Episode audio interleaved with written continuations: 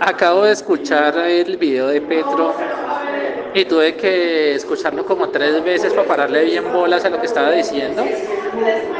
Y es que salta de, de Francia a Estados Unidos de una manera tan, tan olímpica y tan poco conexa que hasta cierto punto hasta da vergüenza ajena hablar de hablar de eso. Y sí, no, el man ahí comete un descache muy berraco.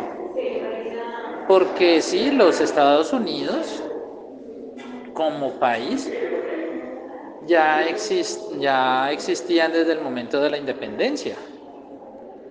Es decir, ellos se independizan de los británicos y al territorio lo llaman Estados Unidos de Norteamérica, o bueno, como ellos lo llaman, Estados Unidos de América. Y lo que pasa en la guerra civil es que los Estados Unidos de América se dividen en dos partes. La Confederación de Estados de América, que es el sur, y los del norte se consideran los Estados Unidos de América o la Unión.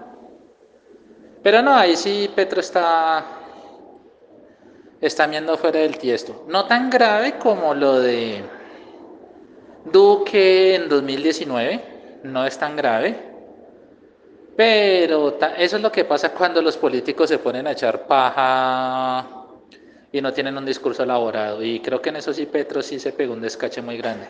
Entonces sí, tranquilo. Eh, tiene razón en que Petro ahí se pifió. Ya existía en los Estados Unidos.